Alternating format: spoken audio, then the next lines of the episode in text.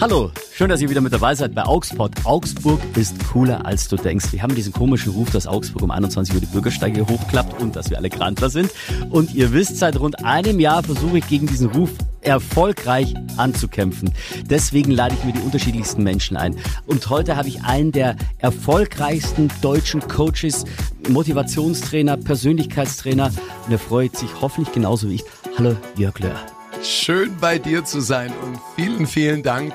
Und ja, ich freue mich wirklich sehr, bei euch zu sein und noch dazu bei dir bei so einem tollen Thema. Denn ich bin da völlig deiner Meinung, Augsburg ist eine Sensationsstadt. Und darüber sprechen wir jetzt. Augspot, der Podcast rund um die Fuggerstadt. Denn Augsburg ist cooler, als du denkst. Lieber Jörg, schön, dass du überhaupt hier bist, weil du bist so ultra gebucht. Selbst heute musstest du einen Termin so ein paar Minuten verschieben, weil du einfach ein gefragter Mann bist. Ja, Gott sei Dank. Also ich, ich sehe das als ein enormes Privileg, dass eine extrem hohe Nachfrage da ist hinter den Dingen, die wir machen. Und da äh, ist manchmal die Kehrseite der Medaille, dass es ein bisschen schwer ist, Termine zu finden, aber mit viel Goodwill.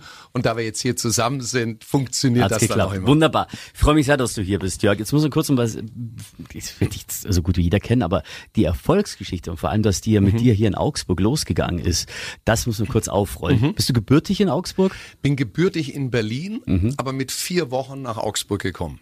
Du hast eine relativ steile Karriere hingelegt als Handballspieler. Das war ja eigentlich dein Start deiner Karriere. Ja, also ich habe das, das Glück gehabt, dass ich äh, im Handball sehr weit gekommen bin, dass ich 14 Jahre lang Bundesliga-Nationalmannschaft spielen äh, konnte. Und das ist etwas, was ein unglaubliches Privileg und Geschenk auch ist, das alles miterlebt zu haben. Und da kann man natürlich auch viele, viele Sachen rausziehen für den Job, für den Alltag. Ich habe das Glück, mit vielen Fußball-Bundesligisten auch zusammenarbeiten zu dürfen. Und da ist es natürlich von Vorteil, wenn du das alles auch miterlebt hast und aus wirklich auch diese Gefühle kennst, wenn es um Abstieg, um Meisterschaften geht. Das ist dann ein Vorteil. Erfolg zieht sich durch dein Leben, ist immer das Hauptthema bei dir. Jetzt hast du aber natürlich nicht in der Handball-Bundesliga angefangen, sondern im ganz kleinen Verein. Ja, ich habe äh, hier äh, ursprünglich in Augsburg angefangen bei der TGVA. Dann bin ich mit 16, 17 zum TSV Göggingen hier gegangen und da hatte ich dann das Glück, dass wir in dem Jahr deutscher Jugendmeister wurden. Und äh, ich durfte dann auch in der Jugendnationalmannschaft spielen. Und dann kamen Bundesligisten auf mich zu, haben sich für mich interessiert und dann bin ich zum VfL Günzburg gegangen, später dann nach München, TSV Milbertshofen und dann ging es noch zur Wallow Massenheim und da hatte ich dann nochmal das Privileg, dass wir alles gewonnen haben an Titel, Europacup und Deutscher Meister. Und das war's dann auch nach 14 Jahren. Ich muss was, das, ich glaube, das reicht nach 14 Jahren so viele Erfolge. So, und jetzt ist natürlich für uns und für die Hörer sehr wichtig und sehr interessant, wie kam denn das Switch zu sagen, jetzt bin ich erfolgreich und mein Erfolg münze ich jetzt um in Erfolg für die anderen. Wie kam das, dass du plötzlich Erfolgstrainer werden wolltest? Bist du da reingeschlittert oder? Ich bin in gewisser Weise reingeschlittert. Die ursprüngliche Geschichte ist hier der Hotelturm in Augsburg. Mhm. Ich hatte, ja, so oft die Geschichte bei uns Augsburgern. Ist ja, ja schon aufgefallen. Das ist immer unser Markenzeichen. Und ich habe damals beim VfL Günzburg gespielt, junger Spund. Und ich fand das klasse. Für mich ging ein Traum in Erfüllung. Ich konnte in der Bundesliga mhm. spielen und hatte damals einen Mannschaftskollegen, der auch aus Augsburg kam. Und der hatte ein Fitnessstudio damals im Hotelturm. Mhm. Und der fragte mich, ob ich nicht stiller Beteiligter werden will. Und stiller Beteiligter, das klang für mich so wie wenig tun und Geld verdienen. Mhm. Später habe ich verstanden, der Zusammenhang ist nicht wirklich realistisch. Ach so, nee, okay, das, das stellt man allgemeingültig fest. Ja. Und ja. da hatte ich dann ähm, ganz kleinen Betrag äh, gespart, weil viel haben wir im Handball damals nicht verdient. Dann habe ich noch von der Bank etwas bekommen. Das waren dann 100.000 D-Mark. Ja, und dann hat derjenige das Geld genommen und ist nach Israel mit dem Geld gegangen. Und ich hatte dann die sehr dumme Situation, dass man mir auch noch... Äh, Wie nach Israel gegangen mit dem Geld durchgebrannt? Äh, verschwunden. Ach nee. Ja. So alles ich dachte, andere. investiert, aber nicht nein, das durchgebrannt. Nein, nein. Er hat die, die Sache genommen, ist abgehauen nach Israel. Du warst pleite. Ich war auf einmal pleite. Ich war aber damals schon mit sonnigem Gemüt beseelt. Ich habe mir gedacht, wow, jetzt hast du nicht nur die Hälfte von einem Fitnessstudio, sondern du hast das Ganze, weil er hatte unten dieses Fitnessstudio im Hotelturm gehabt. Achso, und das ist ja übrig geblieben. Und, Und das konntest du dann nehmen. das dachte ich mir, kann ich nehmen. Und damit boah, hast du auf einmal 100 Prozent. Bis dann mir der Inhaber des Hotels damals, das war glaube ich Holiday Inn damals, sagte, Sie wissen schon, Herr Löhr, in drei Monaten, da gehen, machen wir hier dicht. Und da wird alles äh, renoviert. Ich wusste gar nichts. Aber ich dachte immer noch, Mensch, das ist ja gar nicht so schlecht, weil du hast ja äh, dann die ganzen Fitnessgeräte, die verkaufst du und und so weiter. Hab mir einen Sachverständigen geholt und der sagte mir dann, also wenn Sie dafür noch jemand finden, der das abholt, Ach du Scheiße. dann äh, nichts für verlangen. Einfach froh sein. Ach, Jetzt hatte ich ein Problem. Oh, und äh, immer noch sonniges Gemüt oder zogen Ja, dann die das ersten hatte sich Wolken dann auf? schon ziemlich, äh, das hat sich schon ziemlich runtergekühlt. Mhm. Und was haben wir dann gemacht? Am gegen, Gegenüber habe ich eine freie Villa gefunden. Wir haben die Geräte über die Straße getragen, haben dort ein Fitnessstudio eröffnet. Das hat dann gut funktioniert. Wir Mit den Geräten. mit den Geräten. Okay. Wir haben neue Konzepte dort gebracht. Dann kam irgendwann ein zweites Fitnessstudio. Dann kam Ah, okay. auf einmal eine Unternehmensberatung auf mich zu und fragte, ob ich da mitarbeite. Und weil das dann auch gut lief, was ich dann auch gemacht habe. Und dort mussten wir zehn äh, Schulungstage pro Jahr geben, letztlich für unsere Kunden. Und da stellte ich fest, Mensch, das macht dir ja richtig Laune, du hast richtig Spaß dran.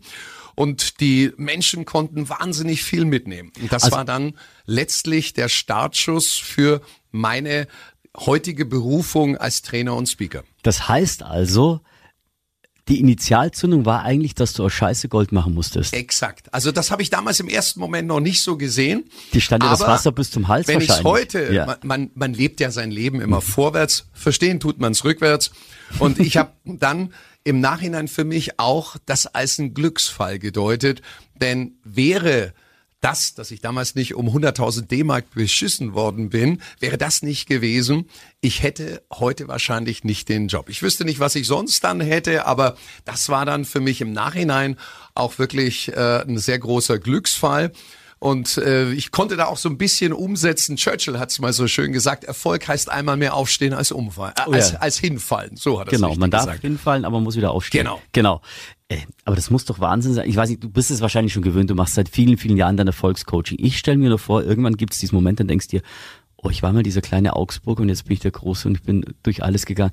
Gibt es diese ehrfürchtigen Momente auch noch oder, oder ist man dann schon so abgebrüht? Nein, abgebrüht nicht. Also ich empfinde das mit ganz viel Dankbarkeit, dass ich damals mein, mein Hobby quasi zum Beruf machen durfte mit Handball. Das ist äh, ein Privileg wieder. Und ich erzähle das auch jedem Fußballprofi, mit dem ich arbeiten darf. Freunde, ihr habt so ein Privileg, euer Hobby zum Beruf zu machen und dafür auch noch gut Geld zu kriegen.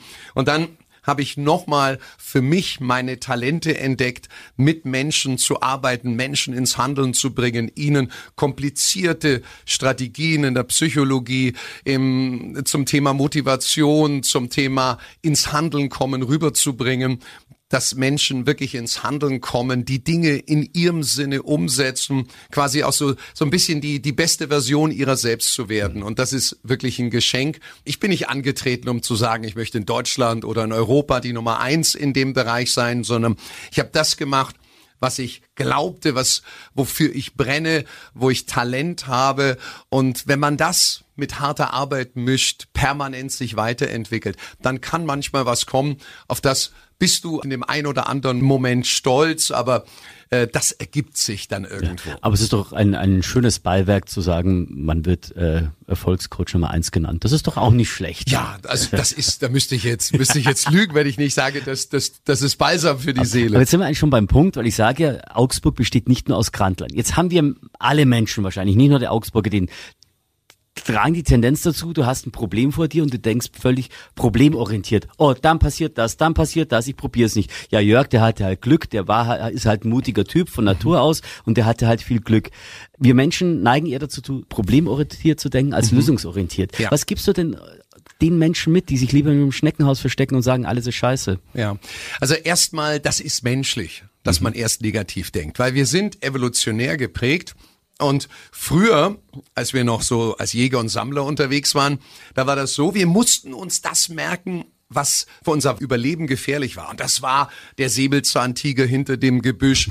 Das waren die giftigen Bärchen.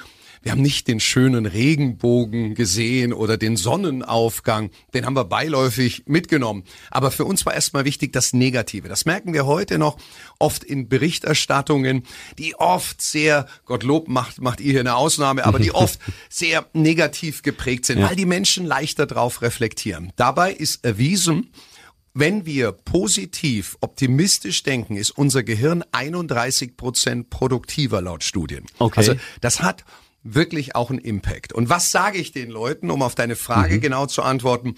Erfolg ist planbar. Das ist kein Buch mit sieben Siegeln, ein Geheimnis, das niemand hat. Es gibt klare Punkte, die ich gehen muss, um meinen Weg erfolgreich zu gestalten. Aber ich muss ihn gehen. Und dafür müssen wir den Hintern von der Couch bringen. Dafür müssen wir die Komfortzone verlassen.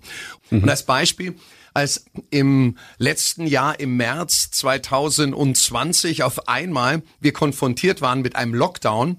Ja, das war für mein Unternehmen auch nicht lustig. Wir waren im Januar, Februar bei unserem 25-jährigen Jubiläumsjahr absolut auf Erfolgskurs. Mhm. Rekordjahr ever. Ich musste eigentlich die Welle nur surfen.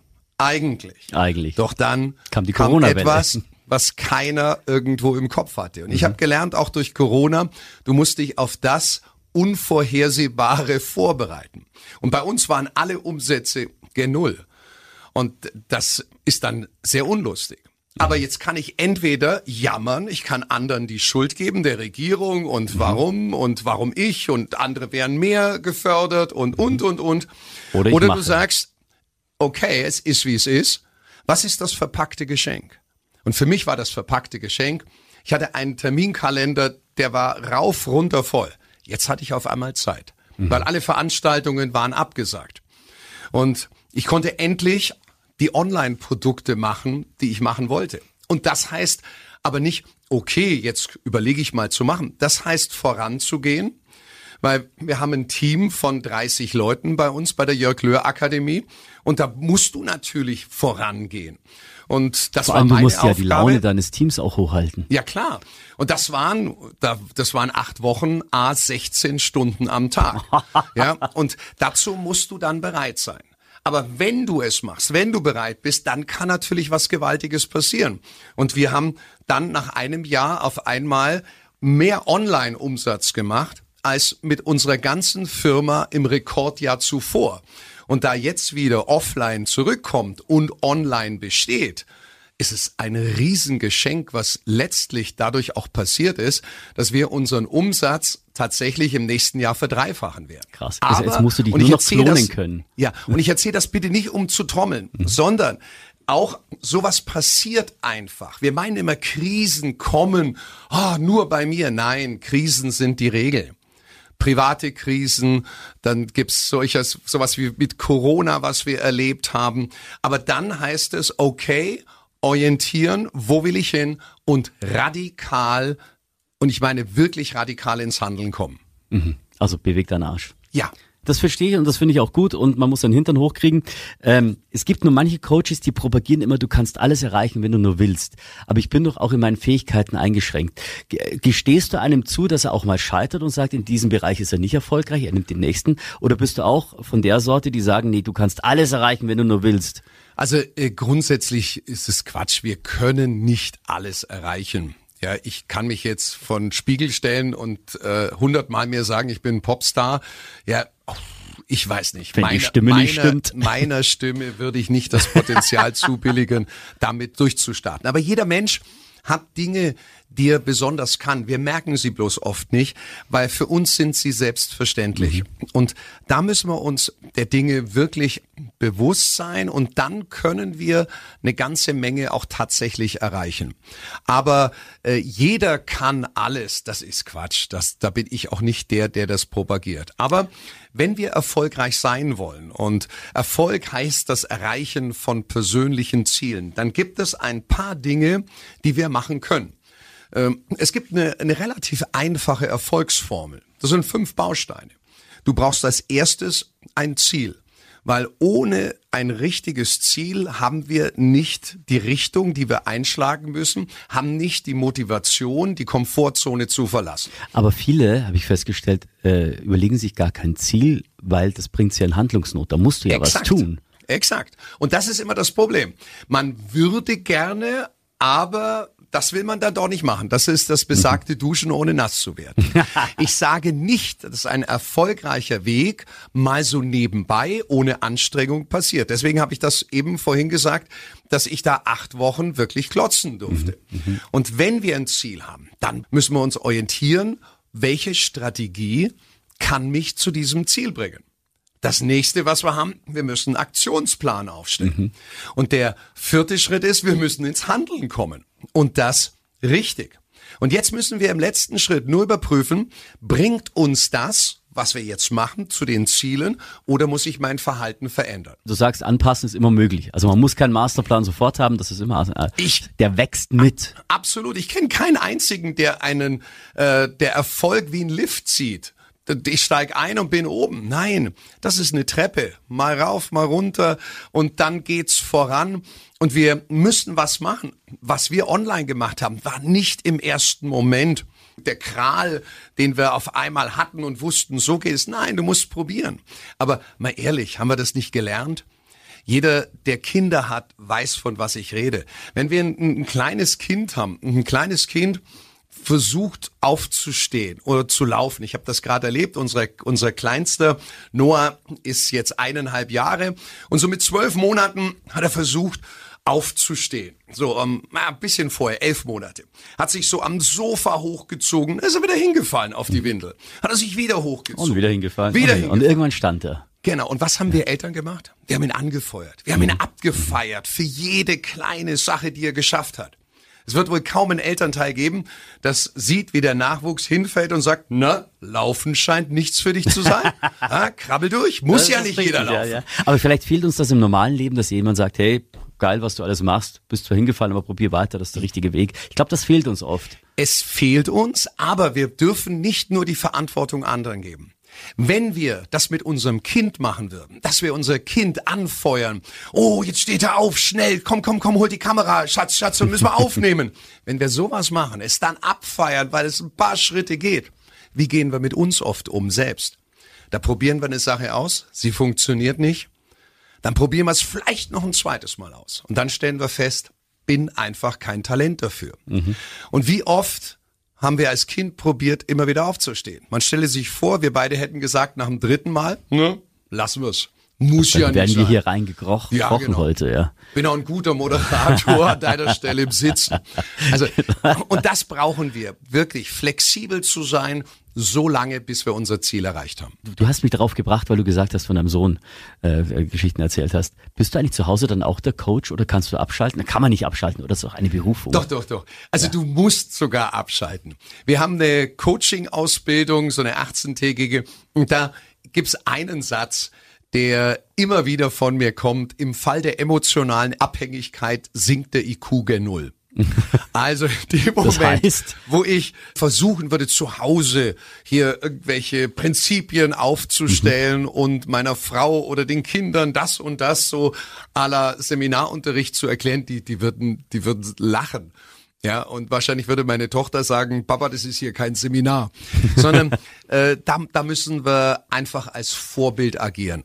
Und Okay. ich glaube, das Wirkungsvollste ist, wenn mein Umfeld, mein familiäres sieht, dass ich authentisch bin, dass ich das, was ich wirklich sage, auch tatsächlich lebe und dass mir das und das auch wichtig ist. Das fängt bei den Werten an. Das geht über Wertschätzung. Das geht über das Miteinander in der Familie. Und wenn das, glaube ich, Kids mitkriegen, wenn das die Familie mitkriegt, dann kannst du etwas bewirken.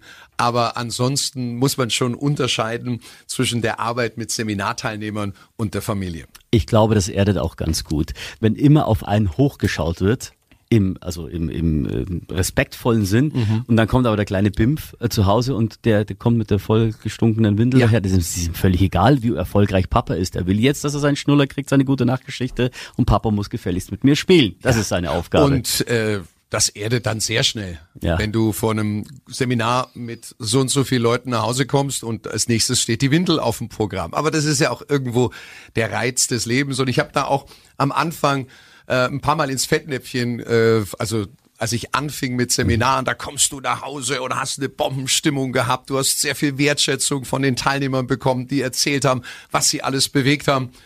Ja, und jetzt gibt's einen Partner mit Kindern, der hat ein ganz anderes Programm erlebt. Also, der ist wahnsinnig genervt, weil die Kinder so unfassbar anstrengend Genau, waren. du kommst voller Euphorie hier, hast Applaus von so und so vielen Menschen. Aber das machst du ein paar Mal mit.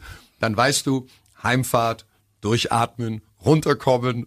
Ist auch gut, weil du dann nie abheben wirst. Du wirst immer nach Hause kommen, ah, so ist das wirkliche Leben. Du hast den Anschluss zum wirklichen Leben nicht verpasst. Und zu Hause dreht sich natürlich um, da bin ich dann der Fan meiner Frau. Ja, das hört sie jetzt hoffentlich auch gerne, ja.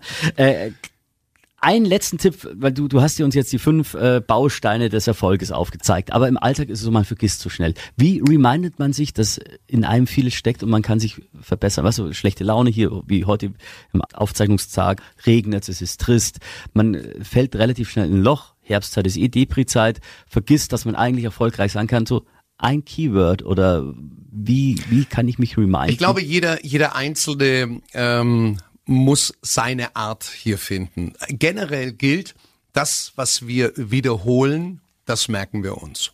Und wir können uns gewisse Gewohnheiten einfach auch aneignen.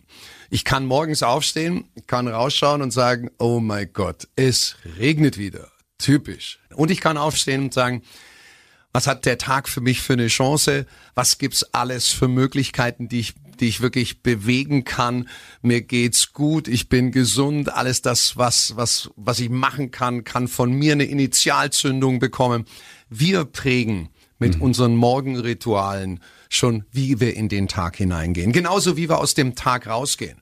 So viele Menschen liegen abends im Bett und dann geht der Tag nochmal durch den Kopf durch. Oh, was war das anstrengend. Und morgen wird's auch nicht besser. Alleine nur und das mache ich konsequent jeden Abend, wenn ich im Bett liege. Ich überlege mir, was waren meine zwei, drei ganz besonderen Dinge des Tages, was ich gut gemacht habe, was gut funktioniert hat, wo ich tolle Menschen kennengelernt habe, wie wir jetzt beispielsweise mhm. miteinander hier plaudern dürfen. Äh, und mit dem und einem Schuss Dankbarkeit, das sind immer so zwei Gedanken der Dankbarkeit, schlafe ich ein. Und damit gehst du auch anders in die Nachtruhe rein, mhm. wie wenn du über deine ganzen Problemchen nachdenkst. Ich kann mir aber vorstellen, dass sich jetzt viele denken, na ja, was, was erlebe ich denn schon Positives am Tag? Und da sind wir wieder beim, beim Ursprung. Auch selbst das ist ja Arbeit, drüber nachzudenken, was war denn wirklich gut an diesem ja. Tag. Da muss ich auch erstmal drüber nachdenken. Ja. Aber ich kann mir vorstellen, wenn die Routine passiert, desto leichter wird es von Tag zu Tag. Also wenn du mal eine Routine erschaffen hast, dann am nächsten Tag, ah ja, das ist gut. Mhm. Äh, Jörg, ich habe eine Idee, weil du sagtest ja vorher zu mir, du hast ein neues Erfolgsbuch. Ja. Und du hattest das Angebot gemacht, das unseren Hörern zu schenken. Gerne, weil Und ich würde ganz gerne, dass wir auch eine Initialzündung hier mit deinem Podcast machen können. Genau. Und das ist das Buch Inspire Your Life. Oh, sehr schön. Da steckt ganz viel Know-how drin, was wir machen können, um wirklich Erfolg für uns planbar zu machen. Und ich biete gerne allen Fantasy-Hörern an, dass sie das Buch kostenfrei als E-Book bekommen können. Jetzt müsstest du nur sagen, was sie machen genau. müssen, genau. damit wollte, sie das bekommen. Wir machen das ganz einfach, sonst vergisst man so. Wir haben ja von dir schon so viel Input gekriegt. Also ihr schreibt einfach eine E-Mail an augspot@fantasy.de. Augspot, wie dieser Podcast hier, at fantasy.de. Ich pack das auch nochmal in die Show Notes. Könnt ihr jetzt nachlesen. Jörg, schön, dass du hier bist.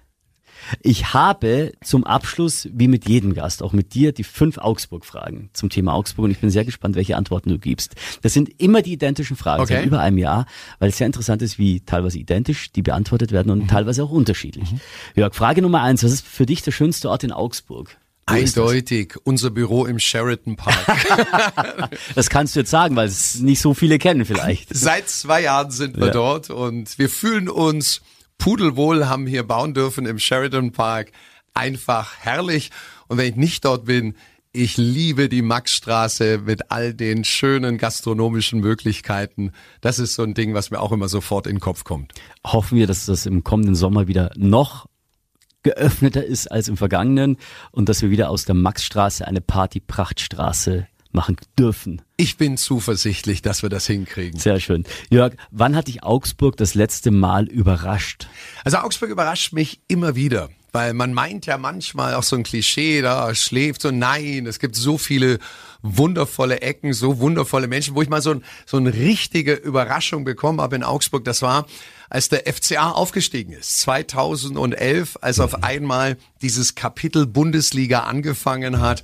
Und das war eine, eine hervorragende, nicht nur Bereicherung, sondern eine Überraschung. Das war eine der größten Überraschungen, aber nicht deine letzte, weil das wäre ein bisschen lange, lange her, zehn Jahre, ja. Okay, was findest du in Augsburg nicht so gut? Das ist für jetzt, einen Erfolgscoach und Motivationscoach mit, äh, schwierig wahrscheinlich zu finden. Doch, ja. äh, die Baustellen. Aber Auf der anderen Seite müssen wir auch wieder sagen, Baustelle heißt, da passiert auch wirklich ja, da was. und das ist das Schöne wieder zu sehen.